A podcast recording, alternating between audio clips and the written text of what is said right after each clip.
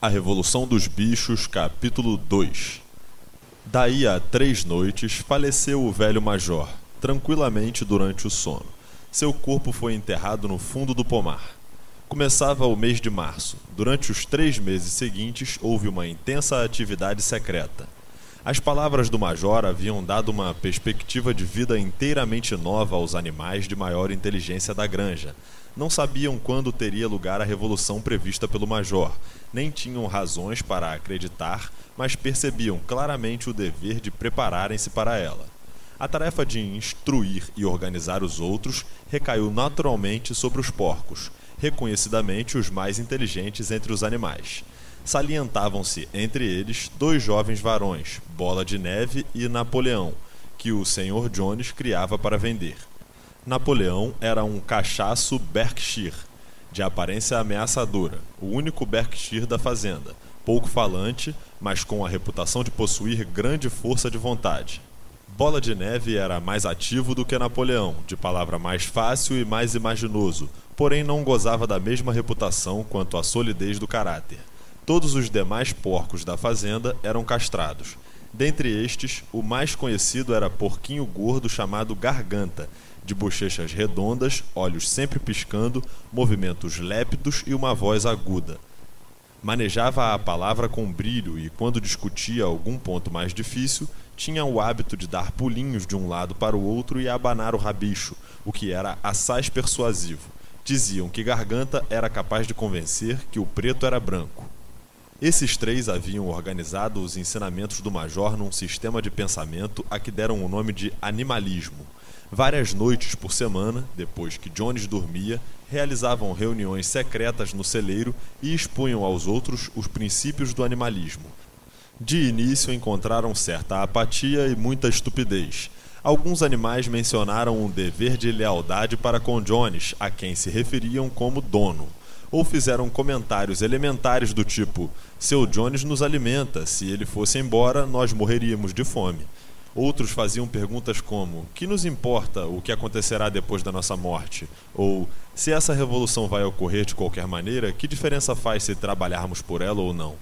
E os porcos enfrentavam grandes dificuldades para fazê-los ver que isso era contrário ao espírito do animalismo. As perguntas mais estúpidas eram sempre as de Mimosa, a égua branca. A primeira pergunta que fez a bola de neve foi: Continuará havendo açúcar depois da revolução? Não, respondeu Bola de Neve firmemente. Não dispomos de meios para obter açúcar nesta fazenda. Além disso, você não necessita de açúcar, mas terá a aveia e o feno que quiser. E eu ainda poderei usar laços de fita na crina? perguntou Mimosa. Camarada, explicou Bola de Neve, essas fitas que você tanto estima são o distintivo da escravidão. Será que você não compreende que a liberdade vale mais do que laços de fita? Mimosa sempre concordava, mas não dava a impressão de estar muito convencida. Muito mais ainda lutaram os porcos para neutralizar as mentiras espalhadas por Moisés, o corvo doméstico. Moisés, bicho de estimação do Jones, era um espião linguarudo, mas também hábil na conversa afirmava a existência de uma região misteriosa, montanha de açúcar, para onde iam os animais após a morte.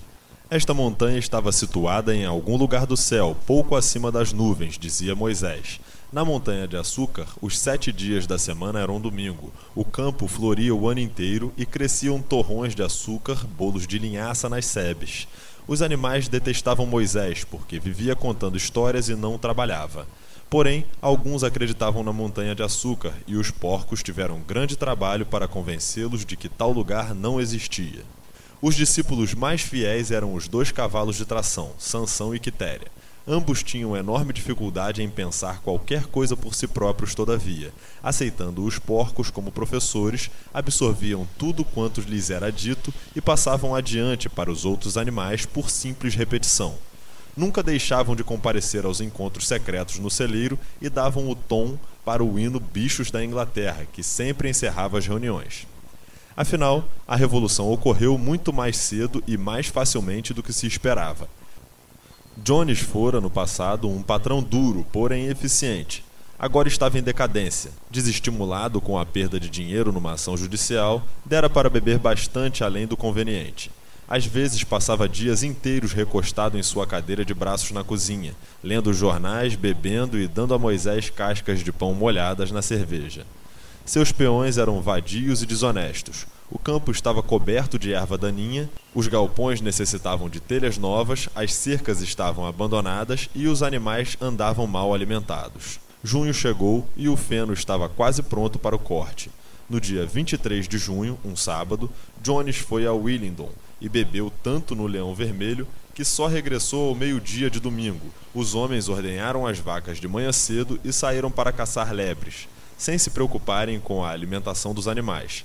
Ao voltar, Jones foi dormir no sofá da sala com o News of the World sobre o rosto. Portanto, ao cair da tarde, os animais ainda não haviam comido. Aquilo foi insuportável. Uma das vacas rebentou as chifradas à porta do depósito e os bichos avançaram sobre o alimento. Nesse momento, Jones acordou. Num instante, ele e seus homens estavam no depósito com os chicotes na mão, batendo à torta e à direito. Isso ultrapassou a tudo quanto os animais famintos podiam suportar. De comum acordo, muito embora nada tivesse sido anteriormente planejado, lançaram-se sobre seus verdugos. Jones e os homens viram-se de repente marrados e escoiceados por todos os lados. A situação lhes fugia do controle. Jamais haviam visto os animais portarem-se daquela maneira, e a súbita revolta de criaturas a quem estavam acostumados a surrar e maltratar à vontade apavorou-os. Em poucos instantes desistiram de defender-se e deram-o fora. Um minuto depois, os cinco voavam pela trilha rumo à estrada principal com os bichos a persegui-los triunfantes. A mulher de Jones olhou pela janela do quarto, viu o que acontecia, reuniu às pressas alguns haveres dentro de uma bolsa de pano e escapuliu da granja por um outro caminho. Moisés levantou o vôo do poleiro e bateu asas atrás dela, grasnando ruidosamente. Enquanto isso, os bichos haviam posto Jones e os peões para fora da granja, fechando atrás deles a porteira de cinco barras.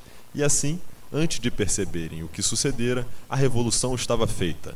Jones fora expulso e a granja do solar era deles. Durante os primeiros cinco minutos, os animais mal puderam acreditar na sorte. Seu primeiro ato foi galopar pelos limites da granja, como para verificar se nenhum ser humano ficara escondido. Depois correram de volta às casas da granja para varrer os últimos vestígios do odiado Império de Jones. O galpão dos arreios, no fundo dos estábulos, foi arrombado. Freios, argolas de nariz, correntes de cachorro, as cruéis facas com que Jones castrava os porcos e os cordeiros, foi tudo atirado ao fundo do poço. As rédeas, os cabrestos, os antolhos e os degradantes bornais foram jogados à fogueira que ardia no pátio destino idêntico tiveram os relhos. Os bichos pulavam de contentamento ao verem os chicotes em chamas. Bola de Neve jogou também ao fogo as fitas que usualmente enfeitavam as crinas e as caudas dos cavalos em dias de feira. Fitas, disse ele, devem ser consideradas roupas, que são o distintivo do ser humano. Todos os animais devem andar nus. Ao ouvir isso, Sansão foi buscar o chapeuzinho de palha que usava no verão para afastar as moscas de suas orelhas e jogou-o também no fogo. Em curto tempo, os bichos destruíram tudo quanto lhes recordava Jones. Napoleão conduziu-os de volta ao depósito da ferroagem e serviu uma ração dupla de cereais para todo mundo, com dois biscoitos para cada cachorro. Depois cantaram Bichos da Inglaterra de ponta a ponta sete vezes, uma atrás da outra, deitaram-se e dormiram como nunca. Acordaram, porém, de madrugada, como sempre, e, ao lembrarem-se do glorioso acontecimento da véspera, correram para a pastagem. A pequena distância havia uma colina que comandava a vista de quase toda a fazenda. Os animais subiram ao topo e olharam em volta. A luz clara da manhã, sim, era deles. Tudo quanto enxergava era deles. No êxtase desse pensamento, viraram cambalhotas e saltaram, num arroubo de contentamento. Molharam-se no orvalho, morderam a deliciosa grama do verão, arrancaram torrões de terra e aspiraram aquele cheiro delicioso. Depois fizeram um circuito de inspeção em toda a granja, vistoriando com muda admiração a lavoura, o campo de feno, o pomar, a lagoa e o bosque. Era como se anteriormente nunca tivessem visto aquilo e mal podiam acreditar. Tudo era deles. Voltaram então para as casas da granja e pararam silenciosos junto à porta da casa grande. Era deles também. Mas sentiram um certo receio de entrar. Depois de alguns instantes, porém, Bola de Neve e Napoleão forçaram a porta e os animais entraram em fila, caminhando com o maior cuidado para não desarrumar nada. Andaram na ponta dos pés, de um aposento para o outro, falando baixinho e olhando com certa reverência o luxo inacreditável, as camas, os colchões de penas, os espelhos, os sofás de crina, o tapete de bruxelas, a litografia da rainha Vitória sobre a lareira da sala. Quando desciam as escadas, deram pela falta de mimosa. Voltando, descobriram-na no quarto principal. Havia apanhado no tocador da senhora Jones um pedaço de fita azul e segurava-o contra a espádua, admirando-se no espelho com trejeitos ridículos. Repreenderam-na acerbadamente e saíram todos. Alguns presuntos, pendurados na cozinha, foram levados para fora e enterrados. O barril de cerveja da copa foi rebentado com um coice de Sansão. Além disso, nada mais foi tocado na casa. Ali mesmo foi aprovada por unanimidade a resolução de conservá-la como museu. Concordaram que nenhum animal jamais deveria habitá-la. Os bichos tomaram a refeição matinal e foram outra vez convocados por Bola de Neve e Napoleão. Camaradas, disse Bola de Neve, 6 e 15 e temos um longo dia pela frente. Iniciaremos hoje a colheita do feno, mas antes há um outro assunto para tratarmos. Os porcos revelaram que durante os últimos três meses haviam aprendido a ler e escrever, num velho livro de ortografia dos filhos de Jones, que fora jogado no lixo. Napoleão mandou buscar latas de tinta preta e branca e conduziu-os até a porteira das cinco barras que dava para a estrada principal.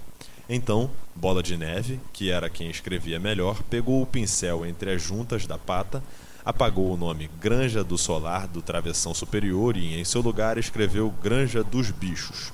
Seria esse o nome da granja daquele momento em diante. Depois disso, voltaram para as casas da granja. Bola de Neve e Napoleão mandaram buscar uma escada e ordenaram que fosse encostada à parede do fundo do celeiro grande. Explicaram que, segundo os estudos que haviam feito nos últimos três meses, era possível resumir os princípios do animalismo em sete mandamentos.